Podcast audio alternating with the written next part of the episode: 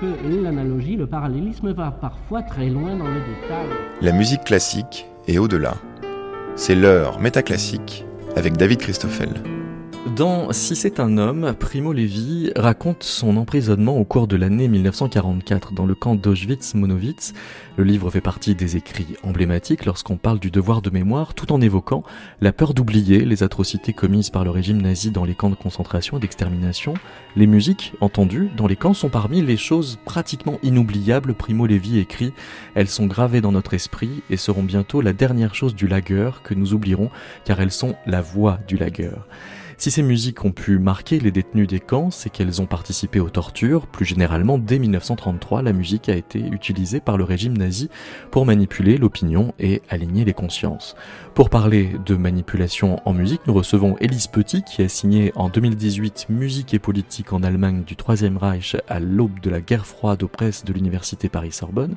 Et comme il était nécessaire, mais pas suffisant, de passer par le nazisme pour penser la manipulation par la musique, nous recevons aussi Juliette Volclair qui a publié aux éditions La Découverte en 2017 Contrôle, comment s'inventa l'art de la manipulation sonore.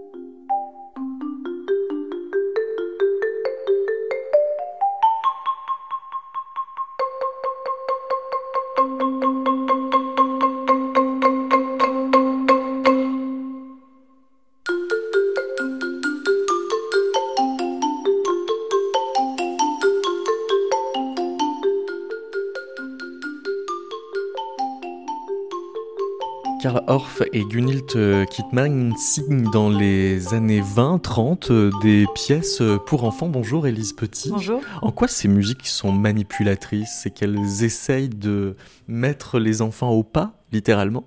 Alors, elles n'ont pas été en fait conçues pour manipuler les enfants, mais plutôt pour leur apprendre la musique d'une façon ludique.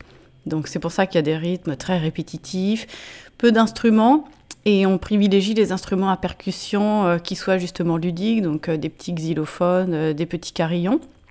Là, c'était plutôt une vision en fait assez innovante du point de vue pédagogique qu'avait vraiment Karl Orff à l'époque, donc sous cette République de Weimar où les, politiques en faveur de la jeunesse étaient en pleine expansion. Donc il n'y avait pas encore ce, ce, souci de la manipulation. C'était plutôt pour façonner un peu ce, oui, on peut dire ce peuple chantant et amener les enfants à, pratiquer très massivement la musique en Allemagne.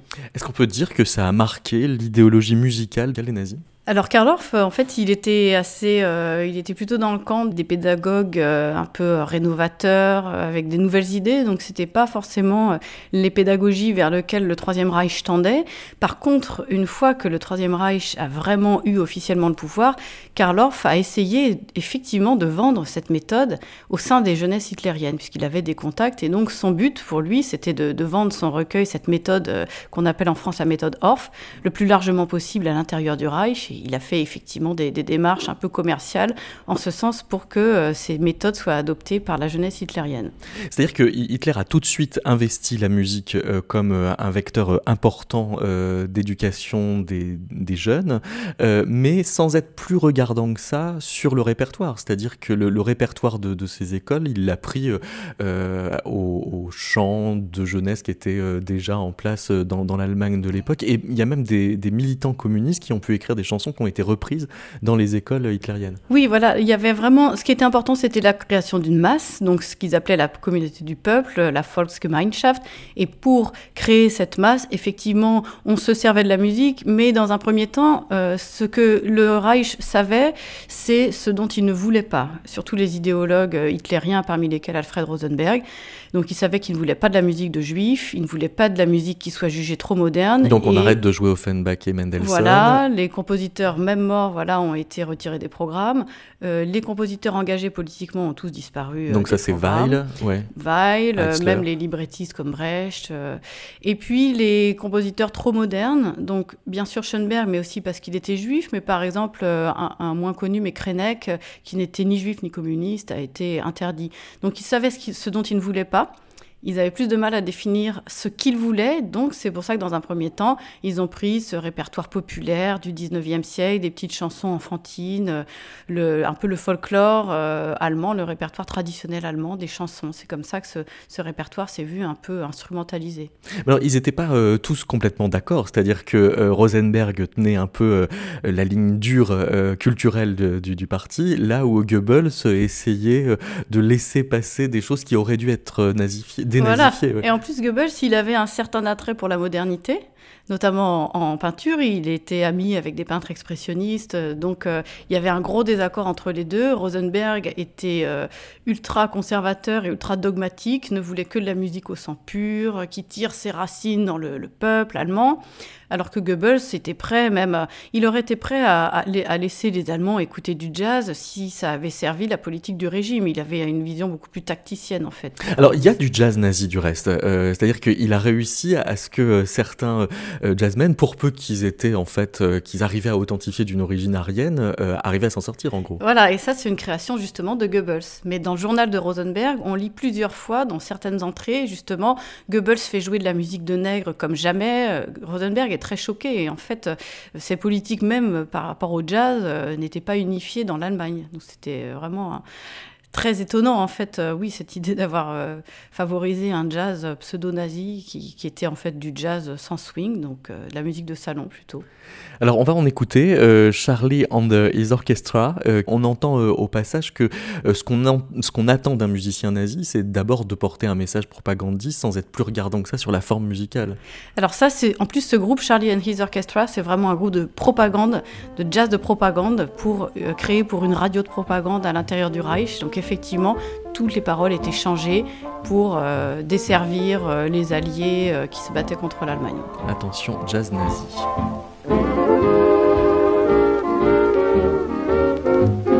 England has left her Bolshevik allies fighting alone.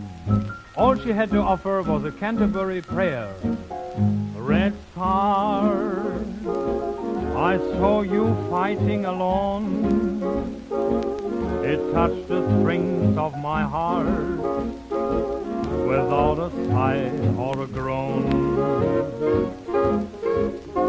Red Star, you knew just what I was there for.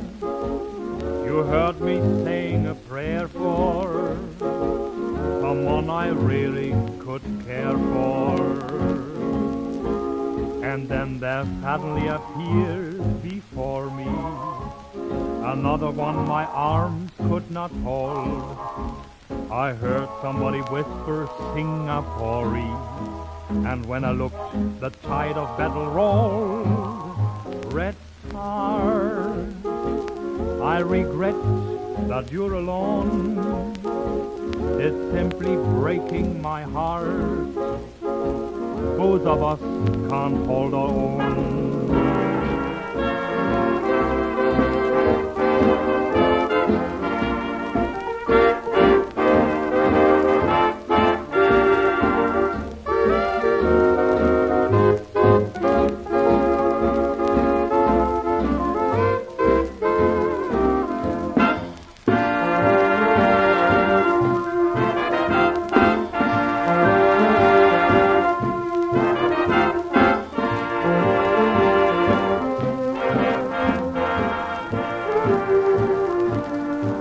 Charlie Andy's Orchestra, Elise Petit, c'est donc euh, du jazz, donc ça aurait dû être interdit par euh, les nazis, mais ils ont fait amende honorable, ils ont bien voulu euh, faire le jeu de la propagande et par conséquent ont pu quand même faire du jazz sous Hitler. Oui, effectivement. en fait, finalement, le jazz était interdit dans certains lenders.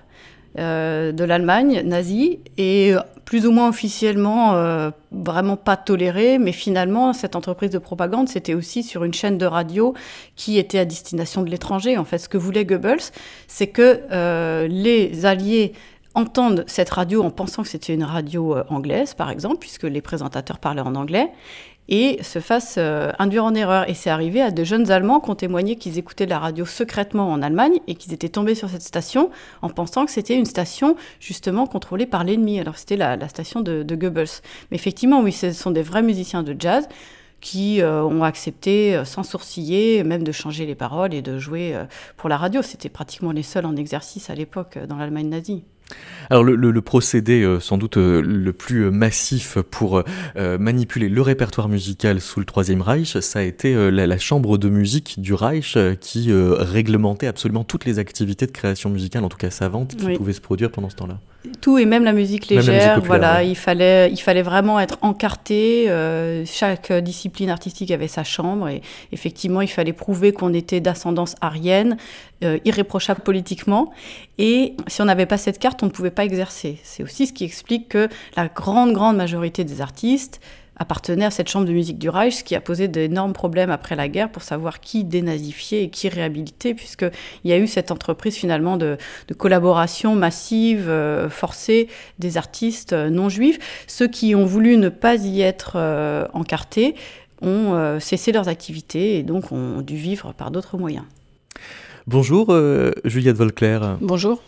Alors, euh, on communique euh, un peu euh, à distance. Vous êtes chez vous. Il se trouve que dans les années 30, dans le monde libre, il y avait un usage non libre, on pourrait dire, de, la musique. Au département de, psychologie de Harvard, il y avait un, certain Stanley Smith Stevens qui cherchait à établir une corrélation entre, par exemple, le volume d'un stimulus musical et son intensité psychologiquement perçue. C'est-à-dire qu'on commençait à essayer de créer du conditionnement musical, on peut le dire comme ça disons que euh, dans ce monde dit libre, je ne sais pas s'il l'était euh, totalement, il était peut-être en, référence euh, au nazisme, mais, pas à d'autres égards. Il y avait depuis les années 1920 très intense ébullition autour de toute la sphère du, son, du son enregistré, du son diffusé, c'est-à-dire du son médié par une technologie en somme effectivement, à la fois les universités euh, comme Harvard, euh, à la fois euh, les sociétés privées, les institutions publiques, tout le champ en fait de la recherche technique était ardemment mobilisé sur la question sonore. Je comparais presque ça aujourd'hui à l'ébullition qu'il y a dans le domaine de la création d'app, la création numérique. Alors à un degré pas aussi intense qu'aujourd'hui, mais il y avait même, ce même foisonnement en fait de création et de, surtout de mobilisation de très nombreux ingénieurs. Euh, donc Stanley Smith Stevens, dès 1936, établit euh, ce qui est connu aujourd'hui sous le nom de loi de Stevens, c'est-à-dire en effet il cherche à établir un, corrélat mathématique entre euh, une impulsion sensorielle et l'intensité psychologique perçue sensoriel dans tous les sens. Hein. Ce n'était pas exclusivement le sonore, en l'occurrence. Il établissait cette corrélation aussi bien pour euh, l'intensité euh, d'une rafale de vent perçue, enfin, l'intensité mesurée physiquement, comment est-ce qu'elle est perçue euh, psychologiquement, de la même manière pour une odeur, de la même manière pour un goût, pour un son, etc. Mais ce sont quand même là, même si ça concerne tous les sens, euh, les prémices de euh, ce qui va être nommé la psychoacoustique, c'est-à-dire euh, la tentative de saisir l'impact psychologique et physique et physiologique également d'un son sur un organisme humain. Et donc de pouvoir euh, l'utiliser à des fins de manipulation. Vous parlez euh, abondamment euh, de Harold Burris Meyer, qui était très actif aussi dans ces années-là, qui menait des, des, calculs du genre, je vous cite, si les applaudissements du public sont simultanément captés et rediffusés, ce dernier pense qu'il applaudit plus fort qu'il ne le fait en réalité et de redouble d'efforts. Cette technique permet parfois d'obtenir jusqu'à 5 encore de plus que la même pièce avec le même public sans ce renforcement. Ce qui va forcément donner envie à des artistes qui auront envie de succès de mettre des euh, applaudissements dans les enceintes de leurs concerts. On trouve là euh, les, les prémices de, euh, des rires et des applaudissements préenregistrés qui, sont, qui se sont retrouvés par la suite dans toutes les sitcoms euh, télévisées, qui mhm. sont toujours abondamment employés aujourd'hui. Boris Meyer, d'ailleurs, avait en partie théorisé ça. Il disait que lui, même s'il travaillait sur le son, allant, il faisait tous les métiers du son, ce qui était encore possible à l'époque. Il, était d'ailleurs autodidacte dans ce domaine-là, puisqu'il avait plutôt une formation dans le domaine du théâtre. Il avait travaillé aussi bien à la fabrication d'une console de diffusion multipiste, c'est-à-dire qu'il pouvait envoyer plusieurs sons en même temps, qu'à la création d'effets sonores euh, spécifiques, donc ce qui relèverait aujourd'hui du, design sonore, on va dire, qu'à justement l'analyse de l'impact de ces sons sur le public. Et lui disait que l'objet principal de son travail, c'était le flux émotionnel. Et que plus le flux émotionnel dans une salle était intense, plus la pièce euh, était réussie. Et d'ailleurs, à la fin de sa vie, dans les années, euh, dans la deuxième moitié du XXe siècle, je veux dire dans les années 70, il, a milité euh, pour la création d'un très grand théâtre dans une petite ville, la petite ville où il habitait. Alors le militantisme portait spécifiquement sur le fait que le théâtre soit très grand et non pas un petit théâtre pour une petite ville parce que lui insistait sur le fait que le vrai spectacle des masses, c'est la masse elle-même qui vient au spectacle. Et donc de ressentir cette émotion collective, de la partager publiquement pour l'intensifier, de l'uniformiser au maximum, c'était ça en fait, lui, son véritable objectif dans, les pièces de théâtre. il y a travaillé euh, des années 30 aux années 40, euh, 45 dans le théâtre. Plus tard, il, a, continué à y travailler, mais on va dire que les vraies expérimentations étaient menées dès cette période-là. Ça allait de créer euh, une voix censément subliminale. Bon, là, par exemple, il orientait les, les, haut-parleurs vers le plafond de la salle de théâtre pour que le son soit diffusé vers le plafond et retombe ensuite, soit réverbéré vers le public et que le public de cette manière-là ait l'impression que ça vienne d'une sorte d'au-delà. Il a également créé d'autres effets, par exemple pour, euh, pour le fantôme d'Hamlet euh, sur scène que euh, la voix du fantôme soit particulièrement fantomatique et puis qu'elle se déplace comme ça de manière un petit peu imperceptible, enfin évanescente, que ça vole en fait, ou bien des effets spéciaux beaucoup plus réalistes comme l'impression qu'un avion est en train de, survoler le théâtre en faisant tourner le son dans les haut-parleurs qui étaient situés au-dessus de, au du public. Mais en fait, les recherches de, Buris Meyer, bon, Buris Meyer est un personnage très intéressant de par la trajectoire en fait très euh, euh, métaphorique, quasiment parfaite qu'il a eue euh, dans ce capitalisme sonore du XXe siècle. Mais il était loin d'être le seul à, faire ce type de recherche. À la même époque, par exemple, même avant lui, Thomas Edison, L'inventeur avait travaillé euh, dès 1921 avec un, psychologue qui s'appelle Walter Bingham à établir une corrélation entre euh, certains disques euh, du catalogue Edison et les émotions que ces disques suscitaient sur les, différents foyers qui avaient répondu à, son enquête. C'était les, les, premières mood playlists qui vont inspirer ensuite Spotify et Deezer. En fait. Exactement, exactement. Elles, elles, ont vraiment leur, leur racine dans, dans ces pratiques d'Edison. Vous, vous, vous, dites que... Oui, ça, correspond un peu à la musique synthétique dont parle Aldous Huxley dans Le meilleur des mondes que euh, vous définissez comme des instruments pour créer et construire le faux bonheur d'une société totalitaire. comment est-ce qu'on fait le lien entre euh, ces deux euh, quasi savants fous que sont Boris Meyer et Edison et ce qui advient dans la réalité du sonore, dans ce que vous appelez le capitalisme sonore? On va dire qu'à cette époque-là, c'est un ensemble technique construit l'environnement sonore et une manière de, euh, à la fois d'utiliser et de réceptionner euh, le son qui est euh, propre du capitalisme. En quoi? Parce qu'il y a une tentative qui n'est pas seulement celle d'Edison ou celle de Buris Meyer, qui est celle d'AT&T et des laboratoires Bell, qui est celle de Disney, qui est celle de bien d'autres acteurs des techniques sonores à cette époque, une tentative de rationaliser le son, de le tailoriser d'un bout à l'autre, c'est-à-dire dans, la fabrication du son, de mettre le son sur la chaîne de montage, vraiment, de le dépecer et de réussir à partir de ces différents euh, morceaux de son. Et là, d'ailleurs, euh, peut-être que l'influence des futuristes euh, italiens qui avait d'ailleurs une certaine fascination pour le fascisme, serait à étudier beaucoup plus profondément en fait sur ce fait, le fait de dépecer les sons et d'utiliser des sons, de glorifier les sons industriels, et euh, jusqu'à l'autre bout de la chaîne, c'est-à-dire l'oreille. L'autre bout de la chaîne, c'est l'oreille de l'auditrice et de l'auditeur, où là on vise à industrialiser la manière de recevoir euh, le son. C'est là où moi je mettrais beaucoup de, je mets beaucoup de, de nuances en fait dans euh, les déclarations qui sont faites aussi bien à cette époque-là, euh, début du XXe siècle, qu'aujourd'hui.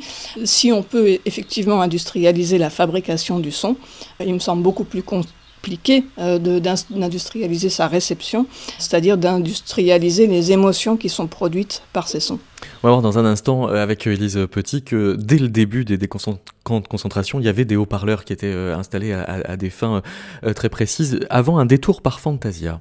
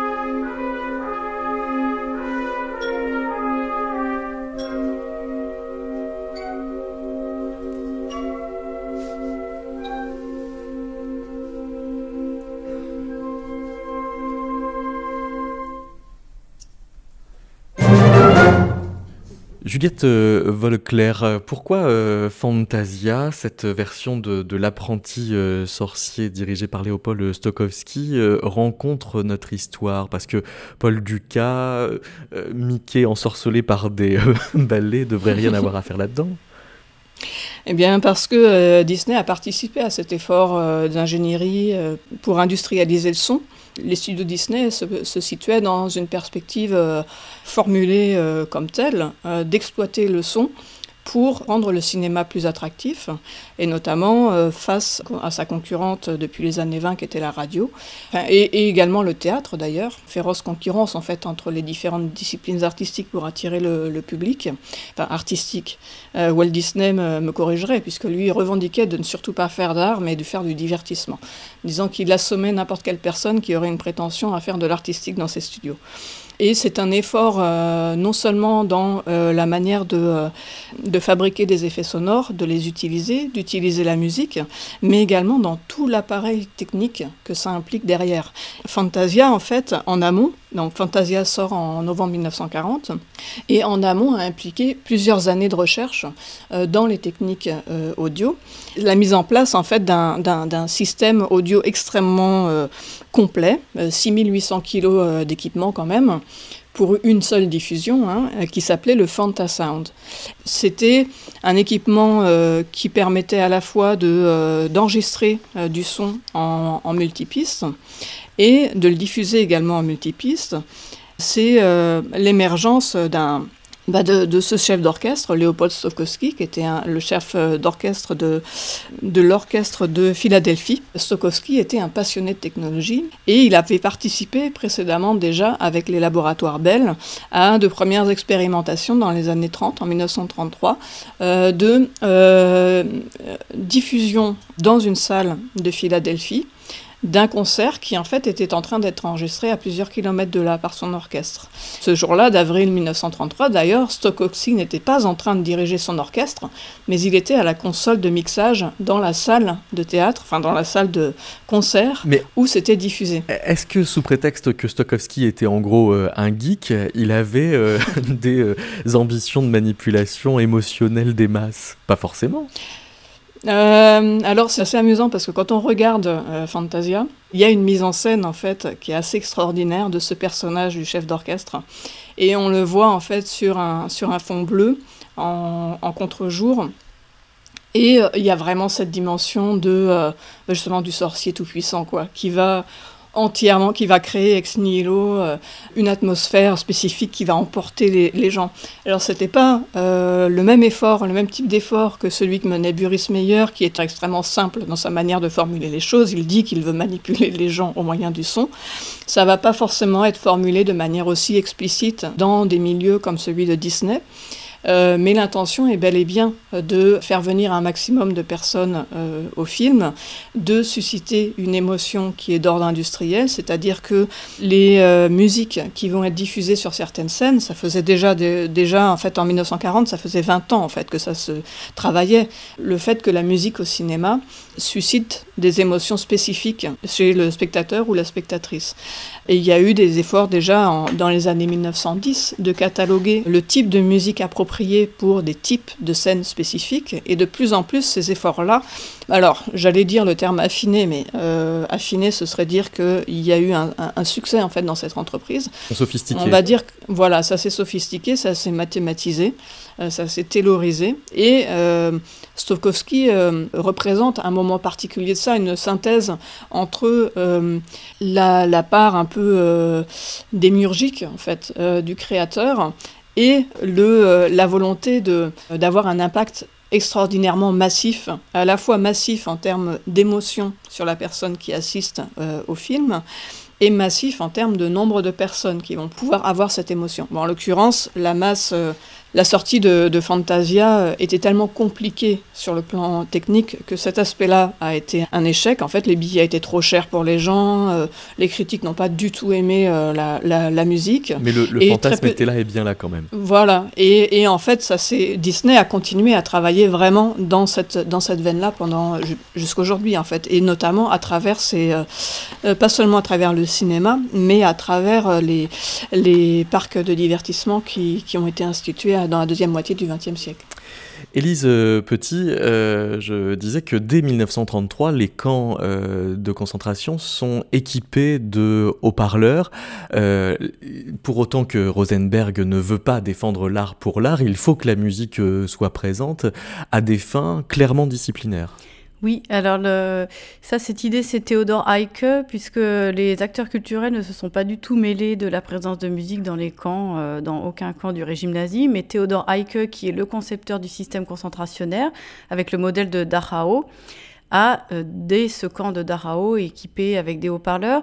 L'origine, c'était plutôt de diffuser des ordres euh, de façon toujours efficace, mais ces premiers camps qui étaient surnommés des camps de rééducation, qui visait donc avant tout des opposants politiques, servait effectivement à essayer de les rééduquer politiquement par tous les moyens et ça passait par la diffusion de musique mais surtout aussi par la diffusion de discours de Hitler.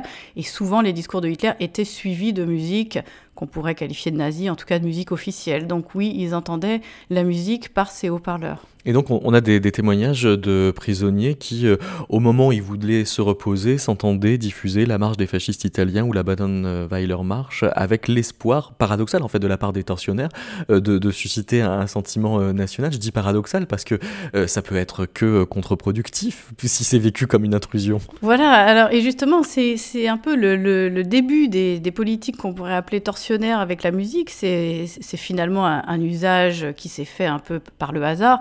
Mais effectivement, ces musiques qui avaient pour but de les rééduquer ont eu un effet assez dévastateur et destructeur. Même euh, euh, c'est Semprun qui parle de, la musique de Zara Leander à Buchenwald. Alors là, c'était pas pour les rééduquer, mais c'était parce que les gardiens SS aimaient beaucoup cette chanteuse-là et donc en diffusaient à n'importe quelle heure du jour et de la nuit. Sauf que justement, quand c'est pendant la nuit et qu'on a déjà très peu d'heures pour essayer de reconstituer ses forces physiques, ça a une autre dimension torsionnaire. Vous avez euh, fait un, relevé de, toutes les fonctions que la musique euh, a pu occuper euh, dans ces camps. Il n'y a pas que la, fonction idéologique ou, disciplinaire, il y a même une dimension punitive avec de la musique utilisée comme un supplice. À Buchenwald, il y avait un, commando de travail surnommé les chevaux chantants, où les détenus juifs étaient contraints à, tirer une lourde charrette remplie de, de, pierres tout en chantant. Et là, on voit une espèce de collusion entre la torture physique et la torture psychologique. Voilà, c'est vraiment ce que... En fait, la musique vient aggraver la, souffrance physique, c'est encore une fois quelque chose qui n'a pas été pensé comme tel sur le moment, mais dont les résultats ont inspiré euh, plusieurs tortionnaires euh, après la guerre qui se sont inspirés de ces techniques. C'est par exemple aussi euh, faire entendre une musique avec des paroles qui font écho à la réalité ou qui, qui violent un peu l'intégrité politique ou psychologique du, du, prisonnier, par exemple, faire creuser sa propre tombe à un détenu communiste en lui faisant chanter l'international il y a cet euh, aspect en fait d'effraction euh, du texte qui vient rappeler, euh, contraster fortement avec la réalité. C'est presque une forme aussi de, de, parjure. Et ça, ça a un aspect extrêmement destructeur, beaucoup plus que faire écouter du Wagner. Ça n'aurait pas du tout la même signification.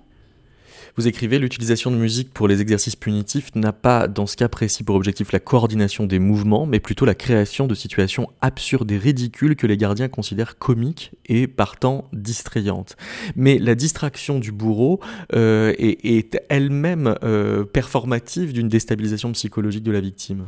Voilà, et c'est même ce que eux-mêmes ont euh, expérimenté, enfin ont vécu quand ils ont été formés, ce qu'en France on appelle parfois du bizutage, c'est-à-dire des choses qui sont euh, méchantes, euh, euh, mais qui dans des cadres de camaraderie passent très bien. Et une fois que c'est appliqué à une, population sous contrôle et contrainte, peuvent devenir très destructrices. Mais eux, ils avaient l'habitude, ils, avaient eux-mêmes des punitions. J'ai retrouvé des ordonnances de punition dans le camp d'Auschwitz où les SS écopaient de une heure de marche en chanson, par exemple. C'était des, des punitions auxquelles ils étaient habitués, donc ils les ont appliquées sans rien conceptualiser. Et finalement, on s'est rendu compte bien après qu'effectivement, c'était extrêmement destructeur.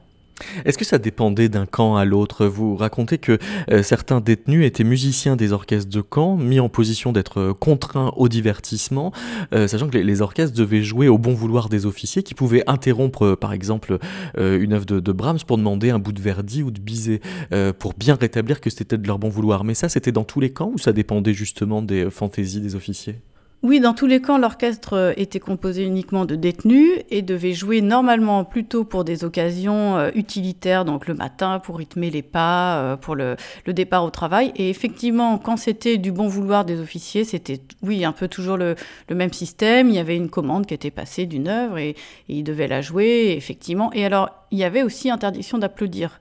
Euh, que ce soit, même s'ils jouaient pour. Euh, c'est arrivé que l'orchestre d'Auschwitz joue le dimanche pour euh, des invités du commandant du camp, il y avait toujours interdiction d'applaudir puisque c'était joué par des détenus qui étaient considérés comme des sous-hommes. Donc même s'ils jouaient pour leurs co-détenus, il y avait interdiction d'applaudir.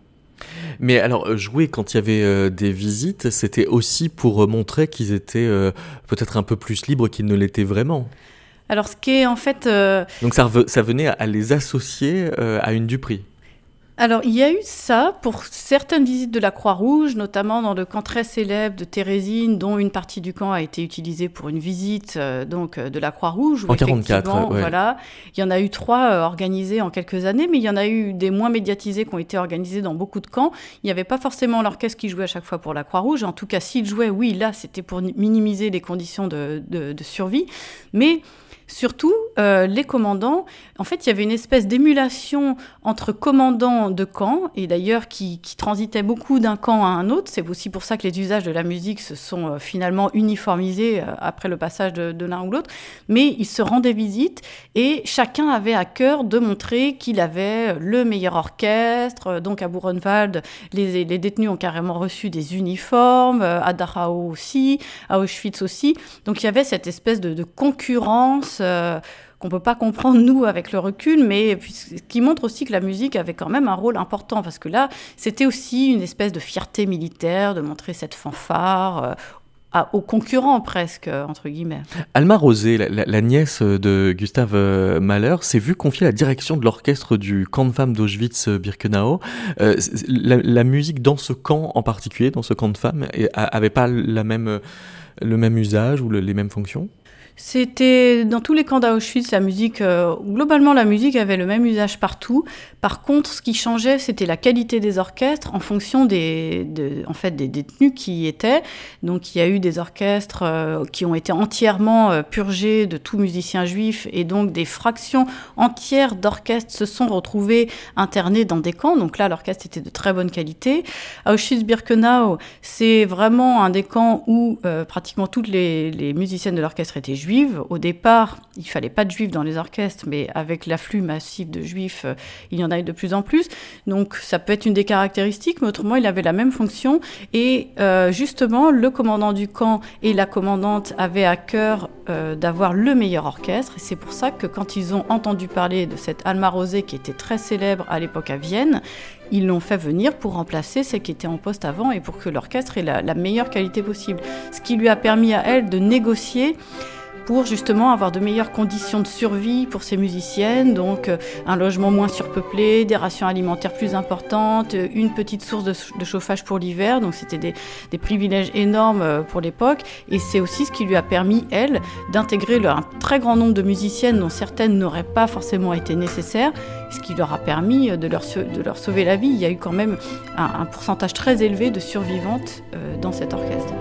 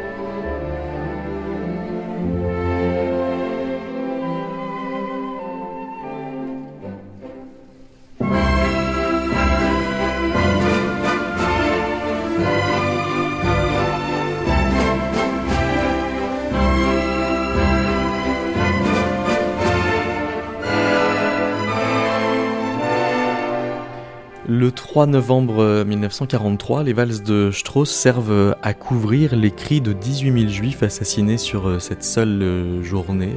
Élise Petit, c'est un usage de. Vous appelez ça la musique de Dupri Oui, c'est une musique qui permet effectivement de masquer les cris, donc pour les populations avoisinantes, d'empêcher de, prendre réellement conscience de ce qui se passait. On voit d'ailleurs dans Landsman, mais ça j'ai pas réussi à le trouver dans des archives, plusieurs survivants, euh, enfin des, Polonais qui habitaient après, à côté de Zobibor, je crois, ou de Treblinka, eux disent qu'ils entendaient des oies qui criaient, et donc Landsman se demandait si c'était pas justement aussi pour masquer ces cris. Donc ça c'est quelque chose qui a été utilisé et qui s'est retrouvé euh, abondamment utilisé dans, dans les procédures, les techniques de torture, après sous diverses dictatures, vraiment couvrir en fait les hurlements. Et puis toujours cette ironie un peu DSS, euh, diffuser un répertoire léger alors qu'il se passe quelque chose d'atroce. Il, y, a toujours cette euh, presque cette schizophrénie en fait et qui fait aussi que euh, ce serait d'ailleurs intéressant de savoir euh, ce qu'en pense Juliette, mais ça va aussi avoir un effet presque sur les bourreaux eux-mêmes euh, qui sont donc chargés d'exécuter par balle sous, sous une musique absolument entraînante. Ça peut entraîner des je pense, des processus de, dislocation un peu psychologique. En tout cas, personne n'en est sorti indemne de, de, de ce genre d'expérience. Juliette, qu'est-ce que vous en pensez de, l'hypothèse que le bourreau euh, s'expose à une schizophrénie, à user lui-même des musiques de cette façon-là? Ça a été euh, documenté, mais pas, dans le sens d'une schizophrénie, mais au contraire d'une galvanisation, en fait, dans l'usage que faisaient et que font toujours les GIs euh, de la musique comme moyen de torture, dans, dans les prisons de la CIA ou dans d'autres camps des États-Unis, dans le cadre notamment de la, de la guerre dite contre le terrorisme, mais également, euh, également précédemment. Ça a été documenté notamment par Jonathan Pislak, euh, qui est un, un, universitaire qui embedded, qui, qui, qui, a vraiment suivi en fait assez longuement euh, des GIs qui euh, utilisaient la musique pour comprendre en fait leur usage de la musique à, tous les niveaux, aussi bien ce qui, la musique qu'ils écoutaient le soir pour se reposer, que quelle musique ils allaient mettre avant de partir au combat, que quelle musique ils choisissaient pendant un combat euh, dans la rue ou dans une chambre de torture. Et en fait, euh, les, musiques euh, étaient extrêmement euh, variées. En fait, ça pouvait aller de chansons pour enfants à des chansons de, Britney Spears, à des morceaux de, de, rap ou de métal très agressifs, où certains, il y avait des paroles explicitement négatives, enfin en tout cas que les GIs percevaient eux comme négatives à l'encontre des, prisonniers majoritairement arabes, musulmans qu'ils avaient en face d'eux. En fait, la fonction de la musique était et toujours de euh, faire en sorte que le, bourreau se sente supérieur à, la victime. Que ce soit une musique euh, qui vise euh, à l'humilier, par exemple des chants pour enfants ou des, chansons sexuellement suggestives, ou que ce soit au contraire une musique qui va affirmer la supériorité de, de l'Occident. donc vraiment aux deux pôles que ce soit dans le ridicule ou au contraire dans euh, une charge symbolique extrêmement virile, l'objectif était le même. Alors dans le, dans le livre de, de Pislac, il fait, il fait pas mention en fait de euh, d'un renversement, c'est-à-dire du fait que le, que le bourreau va se sentir lui-même euh, affecté négativement par, euh, par cette musique. Ceci étant, peut-être c'est simplement le fait qu'il a documenté un, usage quasi en temps réel de cette musique et pas des années après où on peut bien supposer que la charge symbolique des musiques que les bourreaux ont utilisées a été profondément modifiée par ce nouvel usage qu'ils en ont fait. Est-ce qu'il y a un retournement, puisque vous avez euh, enquêté euh, sur les années euh, d'après-guerre, sur l'aube de, la guerre froide, de, ce que, effectivement, la, prise de conscience de l'usage qu'on a fait de la musique dans les camps a, pu voilà, produire des, déplacements dans le vécu psychologique qu'on en a? Alors, ce qui est très bien documenté, c'est euh, ce qu'on appelle le syndrome euh, post-traumatique, de stress post-traumatique, donc chez les survivantes, euh, notamment de l'orchestre d'Auschwitz, qui, pour certaines, ont eu des, des crises d'angoisse, en fait, quand elles apercevaient leur instrument, ou euh, des crises d'angoisse quand elles entendaient une musique qu'elles avaient jouée dans le camp. Il y en a toute une partie qui n'a plus jamais pu toucher à son instrument, donc ça on le sait, c'est assez bien documenté. Ce qui est très mal documenté, c'est la façon dont euh, tous ces bourreaux ont revécu leur rapport à la musique après la guerre. Dans un premier temps, il cherchait déjà à se cacher des occupants euh, pendant toute la période de dénazification, et puis une grande partie a complètement occulté son passé et n'en a jamais parlé euh, à ses enfants. Donc c'est que maintenant qu'on commence à voir sortir des recueils de photos, des albums de photos. Donc ça, pour l'instant, c'est plutôt mal documenté. Mais c'est exactement ce que disait Juliette, en tout cas euh, sur cette galvanisation. et après, je pense que c'est exactement ce qui peut se passer aussi à Guantanamo, c'est que finalement, il pourrait presque y avoir aussi un peu un dommage acoustique pour ces soldats qui étaient sur place. Euh, voilà. Mais bon, il n'y a, y a, rien d'irréversible. Mais en tout cas, oui, la musique était diffusée euh, à, très fort volume. Mais parce que dans, la phrase que je relevais dans euh, Si c'était un homme de, Primo Levi, il y a quand même cette idée que la, musique que l'on a pu associer à l'expérience des camps nous est inoubliable, donc douloureuse. Donc pour autant qu'elle peut être le support de ne surtout pas oublier, ça reste quand même une blessure. Oui, oui, oui, ça reste une blessure. Surtout que lui, ce qu'il veut dire avec cette voix du lagueur, c'est qu'il l'associe à la musique qui était jouée pour euh, sortir du camp et rentrer dans le camp le matin. Donc une musique euh, qui forçait à marcher d'un pas soutenu et souvent on devait chanter très fort. Donc c'est une musique qui est associée justement à une souffrance physique. Et c'est pour ça que les détenus, une grande partie des détenus, dit détester ces musiciens de l'orchestre qui aggravent en fait leur souffrance. Et c'est ça qu'il parle quand il parle de la voix du lagueur, parce qu'il y a eu aussi quelques quelques moments euh, de musique clandestine avec des usages différents. Alors c'est ça, est-ce qu'on peut déjà parler de musique résiliente? Par exemple, il y a évidemment le Quatuor pour la fin du temps de, de, Messiaen. Une, musique qu'on écrit euh, en cachette, euh, c'est une musique sur laquelle on espère? Alors, dans le cadre de Messiaen, c'est une musique qui a été commandée par le commandant du camp pour un, événement officiel, puisque dans les Stalag et les Hoflag, qui étaient protégés par les conventions de Genève, il y avait obligation faite au commandant d'encourager les activités culturelles. Donc Messiaen a eu cette commande d'œuvre qu'il a pu commander, composer euh, en étant dispensé de travail. Donc ça, c'est vraiment une œuvre à part. Après, d'ailleurs, c'est aussi ce qui est révélateur dans cette œuvre, c'est qu'il ne parle pas de la fin des temps euh, dans le sens de euh, le monde apocalyptique de la guerre. Il parle de la fin du temps avec un grand T, de l'apocalypse selon Saint Jean, qu'il ne considère pas comme un texte négatif, justement, qui est très très mystique. Donc il a fait une œuvre profondément mystique qui euh, montrait aussi ses préoccupations de l'époque. Voilà, c'est un exemple de résilience. Euh, et des exemples euh, plus affirmés de résistance par les paroles, c'est Germaine Tillon, Le Fer bar aux enfers, ou tout le répertoire clandestin. Et là, si le texte était découvert, la punition c'était la mort ou la déportation vers Birkenau quand on était dans un autre camp. Donc là, le risque était énorme. Effectivement, il y a eu beaucoup de répertoires de résistance avec un intérêt musical assez faible pour les musicologues parce qu'il s'agit en général de reprises de chansons existantes.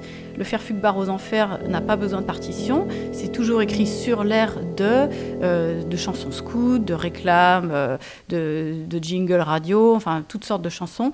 Donc il n'y avait pas de partition, c'est un répertoire qui a un peu moins d'intérêt pour nous, mais tout l'intérêt est dans les paroles puisque c'est à la fois une dénonciation des conditions de vie, donc ça c'est très important pour voir ce qui se passait dans les camps, et aussi toujours cet espoir de libération, cet espoir d'un monde meilleur. Donc il y avait déjà presque cette tentative de résilience qui était en germe dans ces chansons.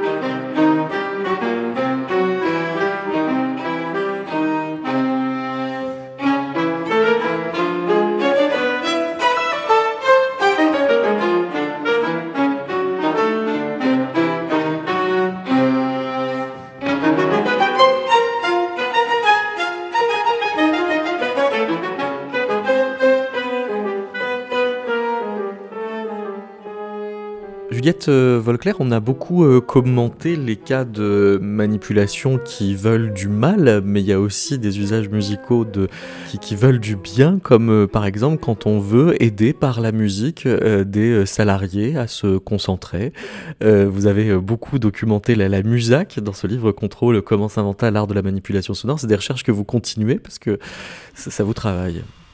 Oui, mais oui, parce que je pense que si la musique d'ambiance a, reçu suffisamment de critiques pour euh, se mettre légèrement en sourdine dans certains endroits, elle est immédiatement remplacée par euh, quelque chose d'autre euh, qui, relève du design sonore dans les espaces publics, tout un tas de nouveaux sons qui revendiquent tout autant qu'elle leur joliesse supposée et leur fonctionnalité, la, facilité qu'ils vont induire dans l'usage de certains objets ou de certains espaces.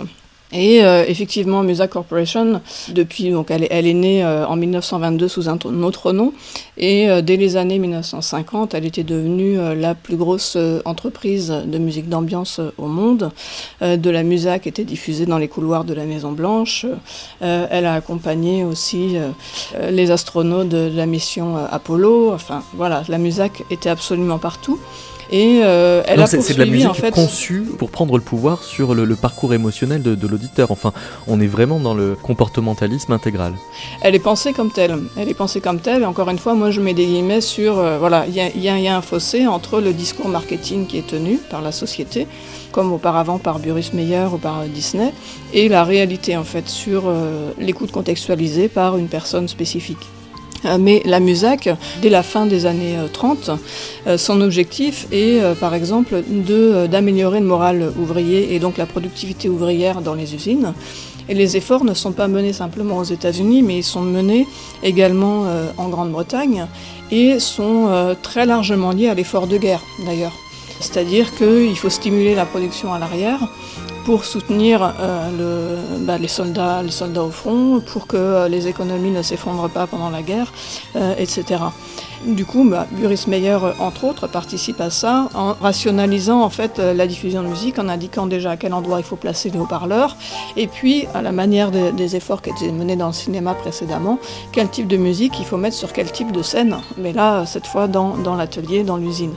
Et euh, Musa Corporation va affiner en fait euh, ou euh, sophistiquer encore une fois pour ne, pour ne pas parler d'affinage, mais sophistiquer encore une fois ces techniques dans les années 50-60 avec ce qu'elle va nommer la progression du stimulus, c'est-à-dire l'idée que la musique diffusée dans une usine ou dans un bureau plus tard doit accompagner, mais en inversion, la courbe de fatigue de l'employé. Euh, la courbe de fatigue était définie industriellement comme euh, la plus ou moins grande énergie, euh, le plus ou moins grand dynamisme d'un travailleur, d'une travailleuse sur la chaîne au départ, dans les bureaux ensuite.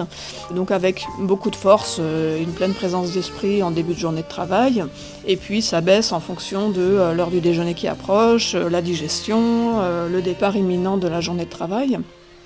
Et la musique visait à aplanir en fait la courbe euh, émotionnelle et euh, la courbe d'énergie de l'employé en, envoyant des stimuli sonores qui étaient mathématiquement euh, calculés.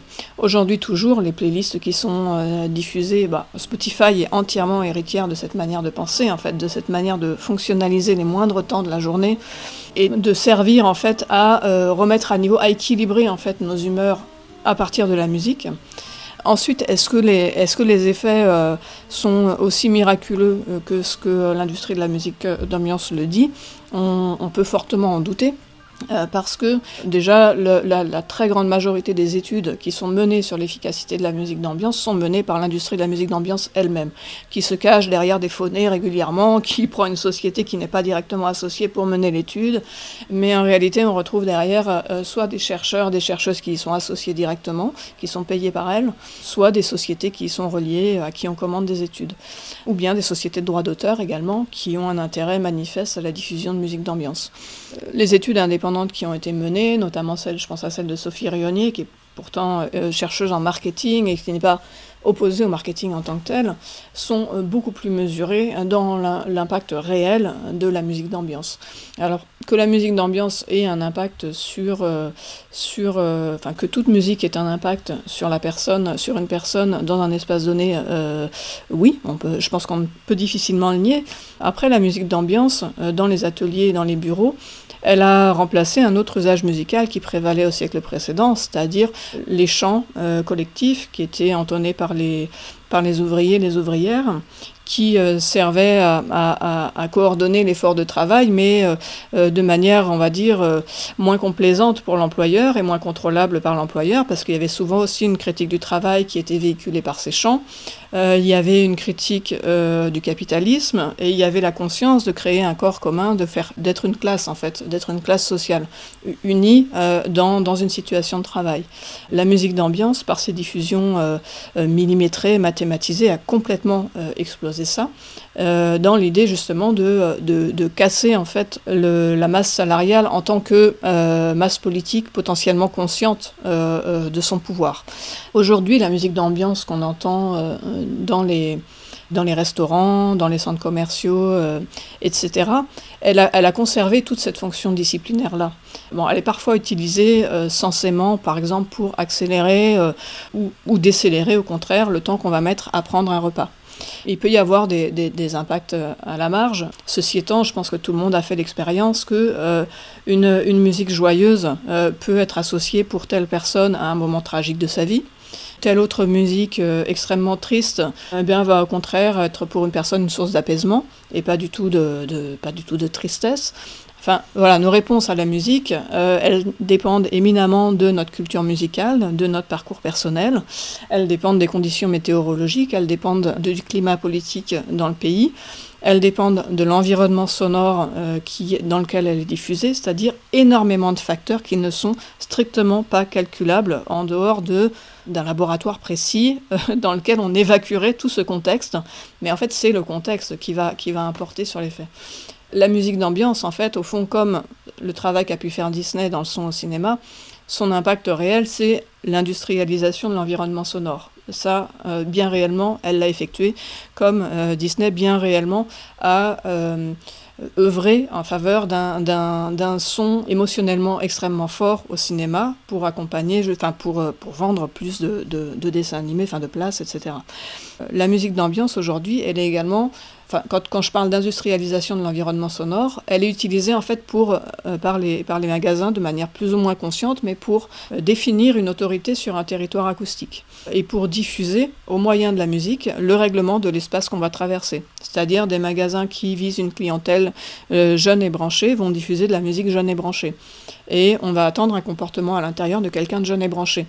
Ce qui ne veut pas dire que euh, une personne euh, âgée et avec des, et avec des goûts euh, moins branchés va sentir physiologiquement une nécessité impérieuse de quitter la zone. C'est absolument pas ça. Par contre, elle, elle peut être psychologiquement amusée d'être prise pour jeune et de elle-même pouvoir se prendre pour jeune en, se plongeant dans cet environnement. Tout à fait. Élise Petit. Oui, ce qui me semblait euh, particulièrement intéressant par rapport à ce que dit Juliette, c'est cette espèce d'obsession de rationaliser, augmenter la productivité euh, qu'on voit vraiment dans les années 30 euh, et les années 40, et qui se justement traduit dans les camps au sein des SS. C'est le soir, donc ce qu'ils appelaient des soirées de camaraderie, où là, ce qui est intéressant, c'est que c'est plus justement la musique qui devait être jouée par les détenus, donc la musique classique des grands maîtres germaniques, ou la musique populaire folklorique allemande, et là, ce sont les goûts personnels des SS qui transparaissent, donc qui, commandent de la musique de jazz ou même de la musique zigane. Et justement, cette rationalisation, je pense que le souci derrière ça, pour l'administration, c'était l'efficacité du travail des SS, puisqu'ils se sont rendus compte qu'il y avait énormément de problèmes d'alcoolisme, il y avait beaucoup de problèmes de dépression. Et donc, euh, permettre euh, ce divertissement en musique, c'était aussi permettre quelque part qu'ils se régénèrent psychologiquement pour mieux travailler. C'était le souci n'était pas qu'ils aillent mieux, le souci était qu'ils travaillent de façon plus efficace. Donc ça, ça rejoint euh, complètement ce que dit euh, Juliette. C'est vraiment pour moi c'est l'air du temps de, de l'époque. Mais ça veut dire que s'il y avait des marqueurs émotionnels sur la musique, ça tenait pas à la forme des musiques, comme on vient de, de le dire, mais euh, éventuellement aux attaches identitaires qu'elles pouvaient comporter. Tout à fait. Et on se rend compte justement que de simples soldats euh, vont plutôt tendre vers le jazz ou euh, la musique d'opérette éventuellement ou la musique zigane, alors que les officiers vont systématiquement demander de la musique classique. Euh, donc on a l'exemple de Mengele qui pleure en écoutant du Schumann, la revue de Schumann. Donc oui, il y avait aussi ces répertoires qui étaient marqués, qui faisaient référence à leur vie d'en dehors du camp aussi. Du coup, pour euh, terminer, on prend une musique de Disney, une musac, une opérette ou un chant de cigane? Pour faire consensus, on peut prendre une musique euh, de Fantasia qui est utilisée euh, par les nazis, une symphonie de Beethoven par exemple. Laquelle? Alors, euh, je crois que dans Fantasia, est-ce qu'on a la C'est la cinquième cinquième, il me semble, oui. Il y a la cinquième et puis il y a la pastorale. Il y a les deux dans deux Fantasia. C'est vrai. Ce qui peut être intéressant pour la cinquième, c'est qu'au moins elle fait consensus, puisque c'était la symphonie de la victoire pour les Alliés contre les nazis, et puis c'était le grand répertoire beethovenien pour les nazis, et c'est aussi ce que une musique qui était très appréciée par les Américains, et puis euh, universellement reconnue. Et en plus, le, le motif tatatatin qui est euh, le V en Voilà. morse, comme le V de victoire, ce qui indique euh, déjà un petit codage qui euh, permet de laisser des espoirs au comportementalisme, malgré la déconstruction que vient nous faire euh, Juliette. Merci beaucoup, Juliette. Avec plaisir. Merci, Elise. Merci.